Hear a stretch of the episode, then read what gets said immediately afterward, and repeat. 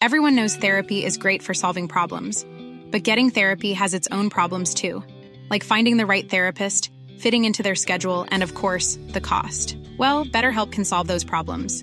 It's totally online and built around your schedule. It's surprisingly affordable too.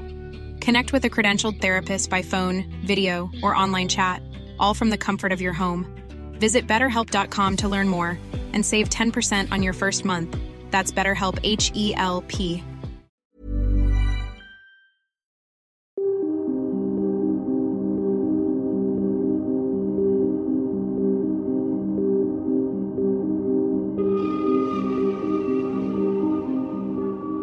1974, el cuerpo en descomposición de una mujer fue encontrado entre las dunas de una playa en Massachusetts, con claros indicios de intentar ocultar su identidad.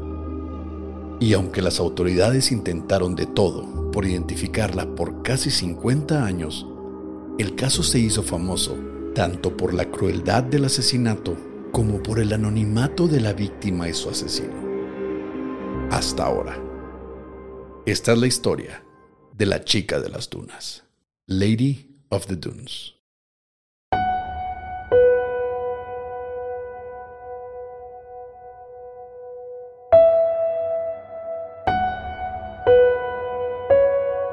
Hola, yo soy Marte Gareda del podcast De Todo Mucho y el podcast Infinitos y en este momento estás escuchando Señales Podcast.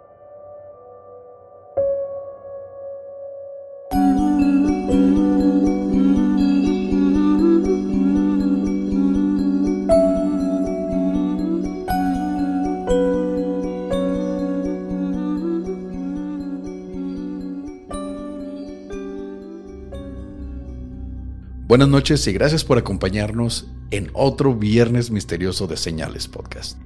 Les agradecemos a todos por escucharnos. Estamos de vuelta, Pepe. Les quiero mandar un saludo a todos aquellos que nos, a todos aquellos que nos han estado mandando mensajes, que nos mandan sus casos, que nos etiquetan en sus historias. No nos olvidamos de ustedes y los queremos bastante. Les agradecemos bastante el apoyo como siempre.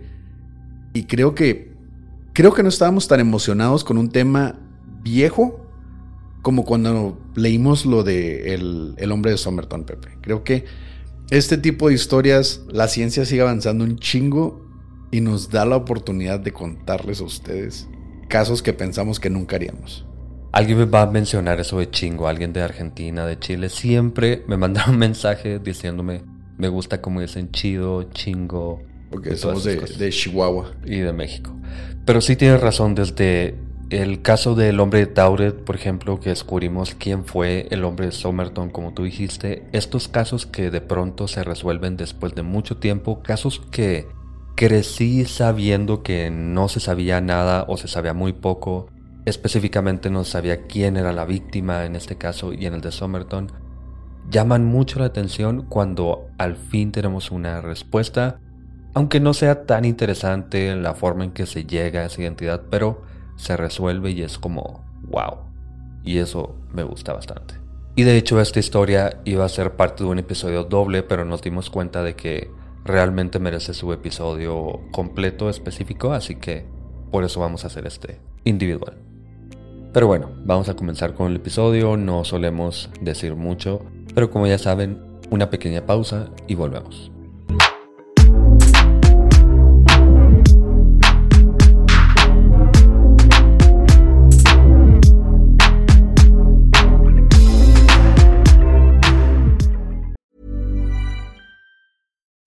Would you like to look five years younger? In a clinical study, people that had volume added with Juvederm Voluma XC in the cheeks perceived themselves as looking five years younger at six months after treatment. Look younger, feel like you. Add volume for lift and contour in the cheeks with Juvederm Voluma XC. Reverse signs of aging by adding volume to smooth laugh lines with Juvederm Volure XC. For important safety information and to find a licensed specialist, visit juvederm.com. That's J U V E D E R M.com. Not for people with severe allergic reactions, allergies to lidocaine, or the proteins used in Juvederm. Common side effects include injection site redness, swelling, pain, tenderness, firmness, lumps, bumps, bruising, discoloration, or itching. There's a risk of unintentional injection into a blood vessel, which can cause vision abnormalities, blindness, stroke, temporary scabs, or scarring. Talk to a licensed specialist to find out if it's right for you.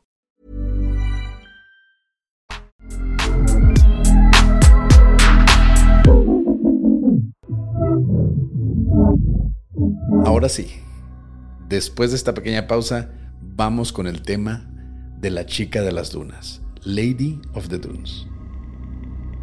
El 26 de julio de 1974, cerca de las 7 de la tarde, una niña de 12 años llamada Leslie Metcalf regresaba de la playa hacia su cabaña de vacaciones en Provincetown, Massachusetts, donde había pasado la tarde con su familia y uno de sus perros.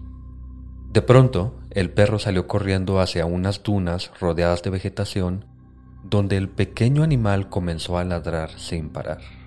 Leslie corrió tras su mascota, riendo y gritando como acostumbraba hacerlo, hasta que llegó al lado del perro, donde descubrieron el cuerpo de una mujer sin ropa. Inicialmente la familia creyó que el hallazgo se trataba de un venado o un ciervo, pero luego de examinarlo de cerca, se convencieron de que era en realidad un cuerpo humano. Así que llamaron a las autoridades quienes, por cierto, estaban en la estación de policía a solo un par de kilómetros de ahí. Todas las fuentes hacen hincapié en que la estación estaba a un kilómetro y medio, a una milla, uh, porque es de Estados Unidos. Yo no sé por qué le dan tanta importancia que esté cerca de la estación de policía, no es como que puedan ver a un kilómetro, un kilómetro es mucho de todos modos. Yo supongo que alguien imaginaría que por estar cerca de una estación de policía hay más vigilancia, ¿no? Esa falsa sensación de que por ser un, un edificio de la policía va a haber policía hacia afuera. Supongo que por eso la gente hace tanto hincapié. ¿Cómo pasó enfrente de tu casa? Pues es que yo no estoy viendo por bueno, la ventana. Pero no es enfrente de la casa, es una milla de todos modos. En fin, no sé por qué a mí lo dicen como si el asesino, porque claramente era un asesino, ahorita vamos a decir por qué, como si no le importara, que no tenía escalofríos, no tenía miedo. Yo pienso que no hace ninguna diferencia. Es como decir, ¿cómo se pudo morir si estaba a siete cuadras del hospital? sí. Pero bueno. Luego de unos minutos, el oficial James Hankins fue la primera autoridad en llegar a la escena, donde examinó el cadáver, luego de llamar al jefe de policía James Jimmy Mitz, quien llegó luego al lugar con dos detectives más. La mujer de aproximadamente unos 68 metros de estatura, 65 kilos de peso y de entre 25 a 40 años de edad, estaba acostada boca abajo sobre una toalla verde, con la cabeza sobre unos pantalones de mezclilla meticulosamente doblados, simulando una almohada, y un pañuelo azul cerca del cuerpo.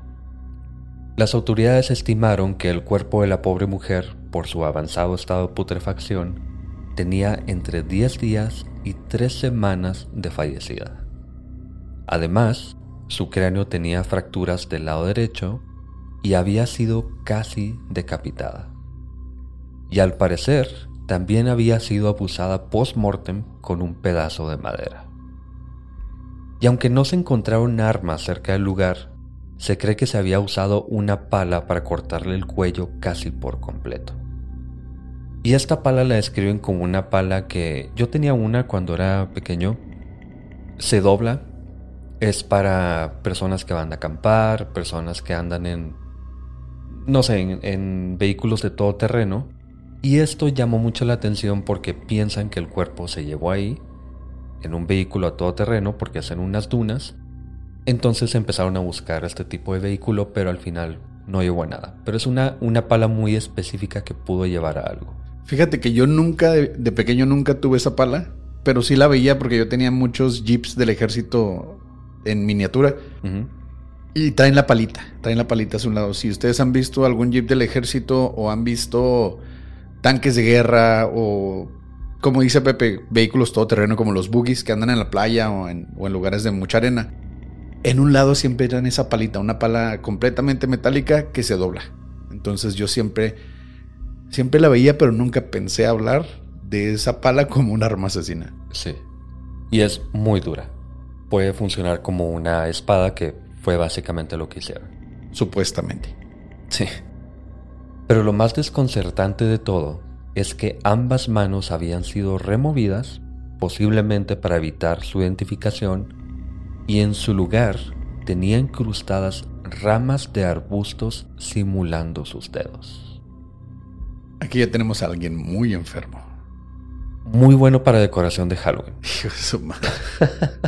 Yo pensando en el sadismo, la enfermedad de la persona que lo hizo y tú pensando que es una persona que puede decorar la casa bien. No, es que totalmente, pero es, es la imagen, imagínate un espantapájaros de Halloween que tienen ramas pero de paja, pero básicamente así se veía esta pobre mujer. Y aunque las señales del asesinato eran obvias, la escena no mostraba indicios de pelea alguna por lo que los investigadores piensan que la víctima conocía al asesino o no se dio cuenta del ataque hasta que fue demasiado tarde. Pudo haber estado dormida, tomando el sol, simplemente no estaba al pendiente y de pronto le dieron la cabeza y ahí murió. Bueno, ahí la mataron. Y la única pista que encontraron fueron pisadas de talla 10, aparentemente alejándose del cuerpo, aunque las huellas desaparecían a unos metros en donde se cree que el asesino estacionó un vehículo, tal vez vehículo en el que se transportó el cuerpo hasta el lugar. Como tú dices, un, un, buggy de arena o algo así de donde pudo haber sacado la pala con la que casi decapita a esta mujer. Sí, porque desde el inicio creían que no había sido asesinada ahí, no había sangre, no había, como dijimos, no había, no había señas de que hubiese una pelea ni nada. No forcejeo, nada. Ajá. Pero como estaba el aire libre, tenía ya varios días ahí, la sangre pudo haberse filtrado en la arena, se pudo haber ido con el mar, un montón de cosas, pero se cree que había sido transportada ahí. Así que con esas pistas y conjeturas, la policía publicó detalles de la víctima pidiendo información de su identidad o de algún sospechoso. Investigaron permisos de uso de vehículos en la playa y hasta consultaron con dentistas por todo el estado ya que el cuerpo tenía trabajo de endodoncia extenso de, cito, estilo Nueva York. No sabemos a qué se refieren, pero era una cantidad inmensa de trabajo dental que tenía que costaba mucho dinero, así que era como muy sofisticado, digamos, por eso le dijeron Nueva York. Pero nadie sabía nada. Aun cuando la comunidad era pequeña y muy cercana, nadie sabía nada pero no fue por falta de interés. De hecho, el jefe de policía Jimmy Meeks prometió descubrir la identidad de la mujer y de su asesino, aunque eso significara nunca jubilarse. Y hasta mantenía una réplica del cráneo de la mujer en su escritorio como recordatorio del crimen. Un poquito raro y bizarro. Pues supongo que se obsesionó con el caso, pero sí, sí está muy muy rarito tener el cráneo ahí. Y ahorita vamos a saber por qué hay unos giros impresionantes con esta historia, pero es interesante este detalle. Y aquí es cuando la historia toma el primer giro. El jefe de policía, Jimmy Mitz, no tenía la conciencia del todo limpia. En 1969, mientras aún era sargento de la policía, Mitz investigaba un caso en el que uno de sus amigos de la infancia llamado Tony Costa, era el principal sospechoso. Resulta que en 1968, Tony Costa estaba encarcelado luego de ser detenido por conducir sin licencia, además de tener una orden de aprehensión por no pagar la manutención de sus hijos. Luego, Mitz se enteró del arresto de su amigo, quien, aunque ya tenía varios arrestos en su historial por delitos menores, creía que solo necesitaba arreglar su vida. Así que le ofreció un trato. Trabajar como informante en el negocio de las drogas a cambio de salir bajo libertad condicional y reducir su sentencia. Tony obviamente aceptó, salió de la cárcel, trabajó para Mitz y la policía como informante, y luego asesinó a nueve mujeres. Todo esto gracias a su amigo, el entonces sargento y ahora jefe de policía, Jimmy Mitz. Se lo tomó personal. ¿Tú no lo harías? Sí, no tendría el... Bueno, sí tendría el cráneo, la verdad. Me quedé pensando y sí lo tendría. No, yo- Pero... yo, me refiero a que si no te tomarías personal. Ah, ok, sí, sí, totalmente. Creo que estaba fuera de... Olvidar. No estaba en cuestión tener un cráneo en la casa, Pepe. En fin, dejando esa historia de lado, Mitz pensó inmediatamente en contactar a Tony, quien, aunque había sido condenado de por vida unos años antes, quién sabe, tal vez podría estar conectado de alguna forma o sabría algo. Pero, Tony se suicidó el 12 de mayo, solo un mes antes del asesinato. Así que no era posible siquiera hablar con él. Pues sí. Pues supondría yo. Sin embargo, lo más triste y raro para Mitz era que la víctima no parecía ser vagabunda o indigente. Como ya sabemos, su dentadura tenía miles de dólares de trabajo dental. Además de que las uñas de sus pies habían sido cuidadosamente pintadas de color rosa. Era una mujer claramente saludable de buena vida. Y aún así, nadie sabía nada. No había sido reportada como desaparecida, no fue reconocida, nada. Esto de las uñas pintadas que no está implícito que se las haya pintado el asesino, sino ella se las pintó probablemente esa mañana, se fue a la playa, estaba pasando un día es- Normal. esperemos que normal, bonito, hasta romántico tal vez, quién sabe. Y de pronto, la en- bueno, tres semanas después la encuentran así. Duele, duele más. Sí. Pero nuestro nuestro querido sargento jefe de policía, Jimmy Mitz, hizo lo más lógico, Pepe. En una investigación policíaca, Siguió las pistas, hizo lo más cuerdo que podría haber. mejor hecho. aún, Ok. unos años luego, viajó a Nueva York a visitar a una mujer llamada Yolana Bart, mejor conocida, nada más y nada menos, como la reina de los psíquicos. Iba a investigar por qué le decían la reina de los psíquicos. Pero estarás cayendo en su juego, Pepe. Sí, de, de hecho sí lo sentí así como, no, no, no voy a investigar. Si ella ayudó a resolver algo en algún momento y por eso iban con ella hasta Nueva York y le decían a la reina, no me importa en absoluto. Pero bueno, Según algunas fuentes, Mitz puso a prueba a Yolana, porque no, hay que saber si es una psíquica de verdad. la incredulidad ante todo. Sí, sí, sí. Al poner varios sobres sobre una mesa y le pidió a la psíquica que identificara el sobre que contenía evidencia tomada del cuerpo y que le diera cualquier pista de esto. Entonces, Yolana, la reina de los psíquicos, tomó el único sobre con evidencia real al tiempo que exclamó, Siento presencia de sangre y agua goteando donde se enterraron las manos.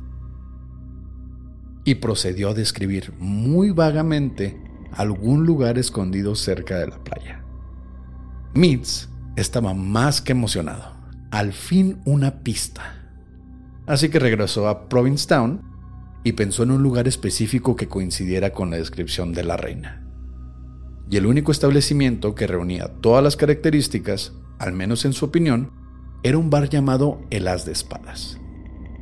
Antes de seguir, Yolana obviamente sabía quién era Mix.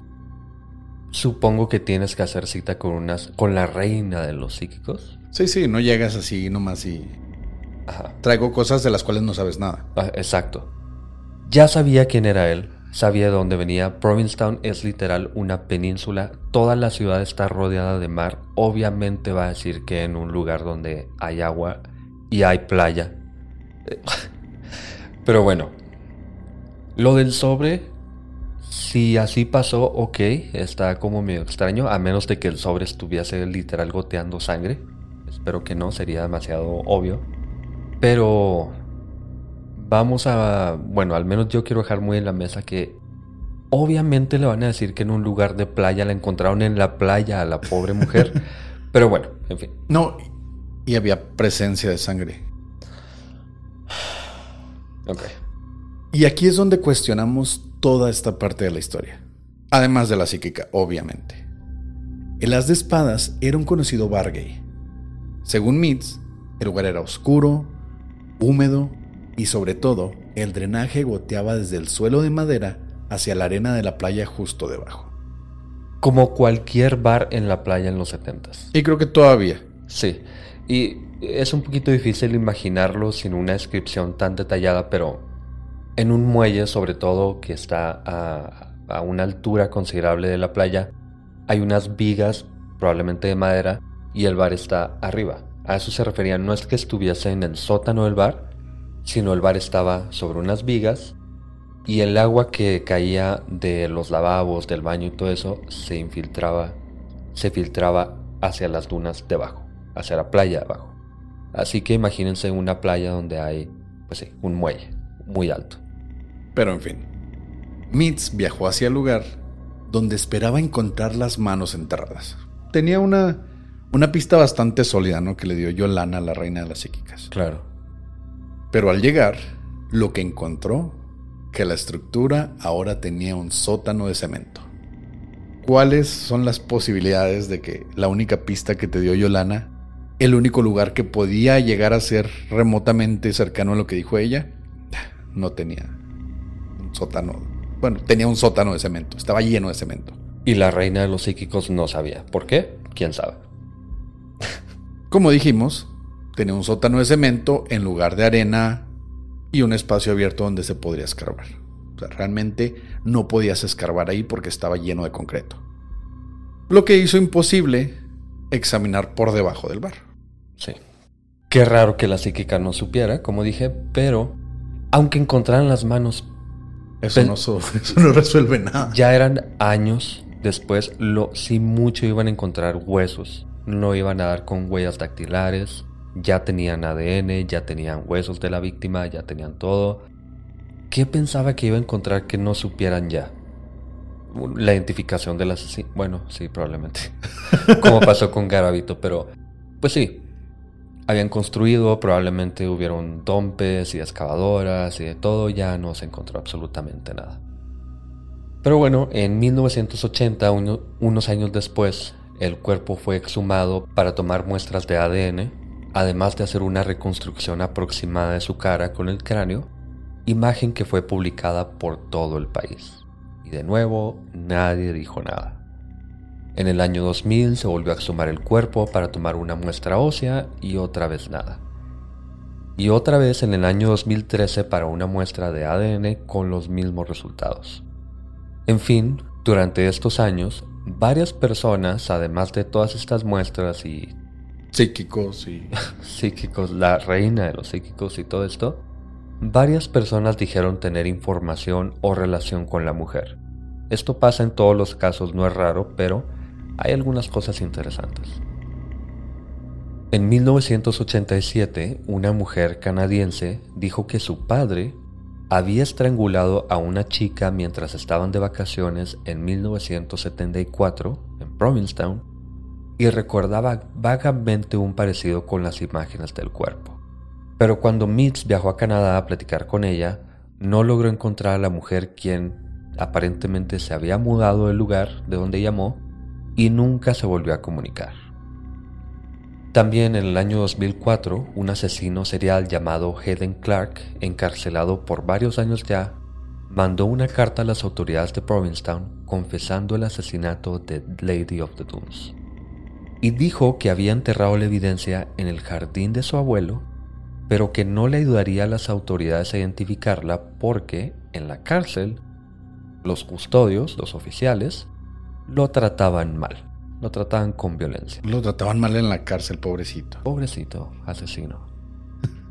Pero Hayden ya había confesado decenas de asesinatos sin ninguna prueba, además de que había sido diagnosticado con paranoia y esquizofrenia así que su confesión no era creíble, aunque las autoridades sí fueron al jardín del abuelo y encontraron un contenedor de plástico con piezas de joyería, aparentemente más de 100 piezas de joyería, que se me hace mucho, pero bueno.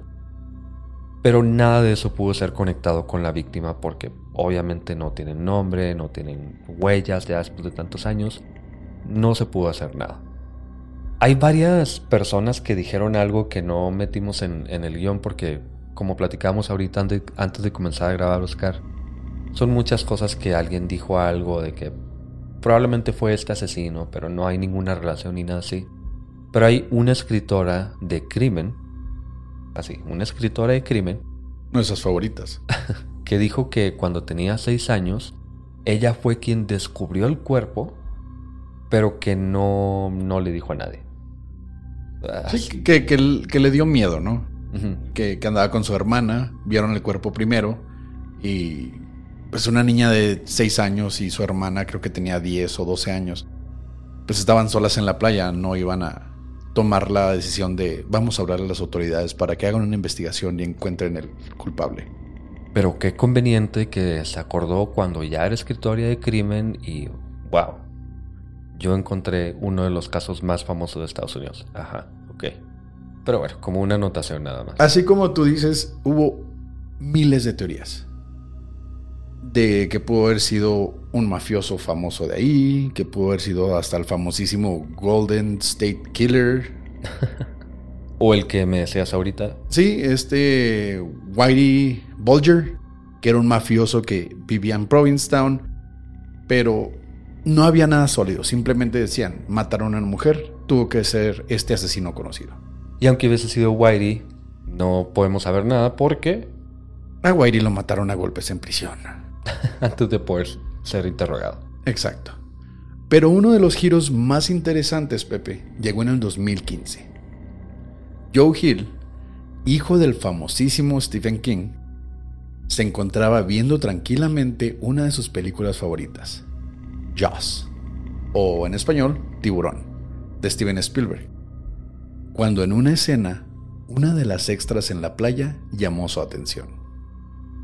Joe entonces hizo una publicación en Tumblr en la que dijo que la extra... si hay un lugar menos adecuado para un autor y aparte un hijo de un autor mundialmente famoso para publicar sobre un crimen de manera seria, es Tumblr. El estado de las cosas para que en Tumblr se publiquen este tipo de cosas. Es como si ahora en vez de ir a un periódico o ir a la policía, lo pones en Twitter o en Reddit. Twitter está mejor, Reddit está mejor, Facebook está mejor, Tumblr, en 9gag. 4chan, de una vez. Sí, no, no. Pues hizo su publicación en Tumblr en la que dijo que, que la extra que llamó su atención podría ser la chica de las dunas. Pues tenía pantalones de mezclilla, un pañuelo azul y además, según él, tenía la misma cara que las reconstrucciones de la víctima. Y aunque la idea es totalmente descabellada, Jaws o Tiburón fue producida en el mismo año de 1974 a solo dos horas de Provincetown. Pero los productores de Jaws no hicieron registro de los actores extra que participaron en la película, en parte porque fueron cientos de personas, a veces eran gente que nada más llegaba, que estaba caminando en la playa y les decían, ¿quieres ser un extra? Y ellos decían, no, pues sí, voy a hacer una película de Steven Spielberg. Pero al final esta teoría no llevó a nada hasta hace apenas unos meses, Pepe. Y sabes, me acabo de acordar de que hay un caso que se resolvió porque una persona reconoció a alguien en la televisión. Pero eso a lo mejor para otro episodio. Volviendo a este tema, el 31 de octubre del 2022, hace apenas siete meses, el FBI al fin publicó la identidad de Lady of the Dunes. Como en varios casos recientes, el hombre de Somerton, por ejemplo, como mencionábamos, nuestro episodio 134, disponible en todas las plataformas. La publicidad va implícita. Las autoridades usaron genealogía investigativa por ADN para dar con la víctima. Un poquito insensible que lo publicaran en Halloween, por cierto. Sí. Pero pues cuando sale, se imprime, güey. O sea, ya salió, o sea, llevamos 48 años en esto. No me importa si son las 2 de la mañana y estamos en medio de Navidad. Sale, güey. Básicamente, usando muestras del ADN del cuerpo y comparándolo en bases de datos genealógicos, se dio con familiares de la mujer y se encontró a la persona desaparecida en el árbol genealógico tenemos la identidad de la chica de las dunas. Su nombre era Ruth Marie Terry, nacida en 1936 en el estado de Tennessee. Y de nuevo un giro inesperado. La verdadera historia de Ruth trae consigo nuevas incógnitas, pues solo seis meses antes de ser asesinada, se casó en Reno, Nevada, con un hombre llamado Guy Rockwell Moldavin. Aunque ambos usaron nombres falsos, ella Terry Marie Vicina y él Raúl Rockwell. La razón, en 1960, 14 años antes, Guy había sido arrestado por el asesinato de su segunda esposa, Manzanita Rockwell, y su hija Dolores, aunque fue liberado por falta de evidencias. Además, luego, solo un año después, fue condenado a 15 años por robarse un cheque por 10 mil dólares a nombre de su tercera esposa, aunque fue liberado con la condición de pagar esa cantidad. Y por si fuera poco, también era sospechoso del asesinato de un hombre llamado Henry Bart y la novia de este, llamada Barbara Kelly, en 1950. Así que posiblemente por todo este historial intentaban ocultar sus verdaderas identidades para escapar de la vista pública. Guy era una fichita, como decimos aquí en México, así que es muy normal que quisieran evitar pues que sepan dónde están, que tengan un registro de dónde se casaron, dónde están viviendo. Este hombre se estaba casando por todos lados al parecer, pero tiene sentido porque utilizaran nombres diferentes y ya tiene más sentido de por qué terminó asesinada Ruth. Pero, así como dices, este hombre era, era despreciable, ya era una persona de la cual no se podía esperar nada bueno de hecho, la familia de Ruth cuenta que cuando supuestamente Ruth desapareció, Guy o Moldavin o Raúl o todos sus nombres que tenga, fue a Tennessee a decirle a la familia que Ruth había escapado, que había decidido ser una mujer libre, que había vendido todas sus cosas y que se había ido. Que quería ser una con el mar. Sí. Bueno, esperemos que no. No se puede bromear de eso. De hecho, llegó a mencionar que Ruth había escapado con una secta religiosa. Todo esto, pero no puedes creerle a una persona tan despreciable como él. Pero no sabían, obviamente. Sí. Desgraciadamente, nunca pudieron imputarle estos cargos a Guy, porque fue muy tarde que se supo la identidad de Ruth, ya que Guy murió en el año 2002, a la edad de 78 años, luego de una enfermedad terminal.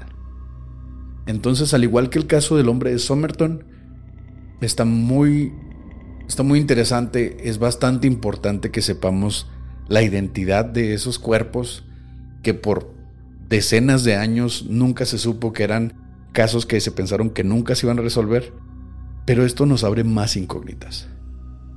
¿Fue Guy porque la mató? ¿Cómo la mató? Eso nunca lo vamos a saber. Tal vez no incógnitas, pero una, un sentimiento de insatisfacción. Sí, te deja un vacío bastante feo.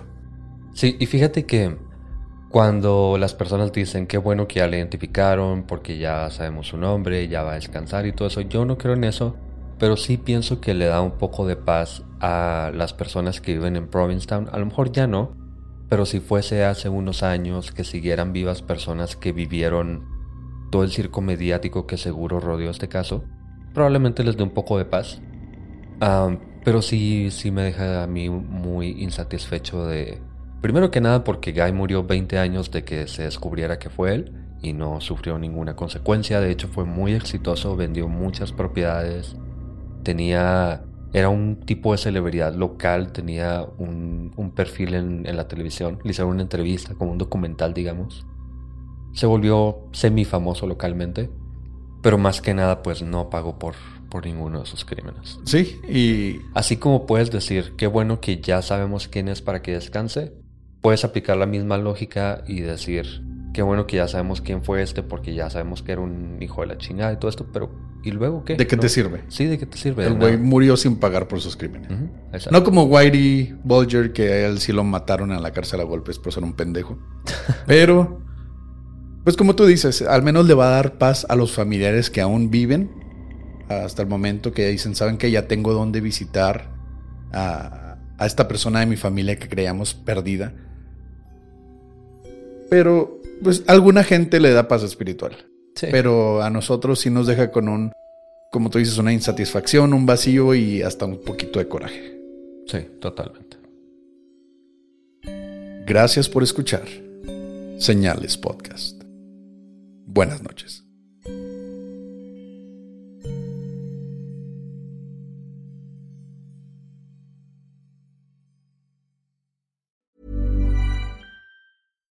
Hi, I'm Daniel, founder of Pretty Litter. Cats and cat owners deserve better than any old fashioned litter. That's why I teamed up with scientists and veterinarians to create Pretty Litter. Its innovative crystal formula has superior odor control and weighs up to 80% less than clay litter.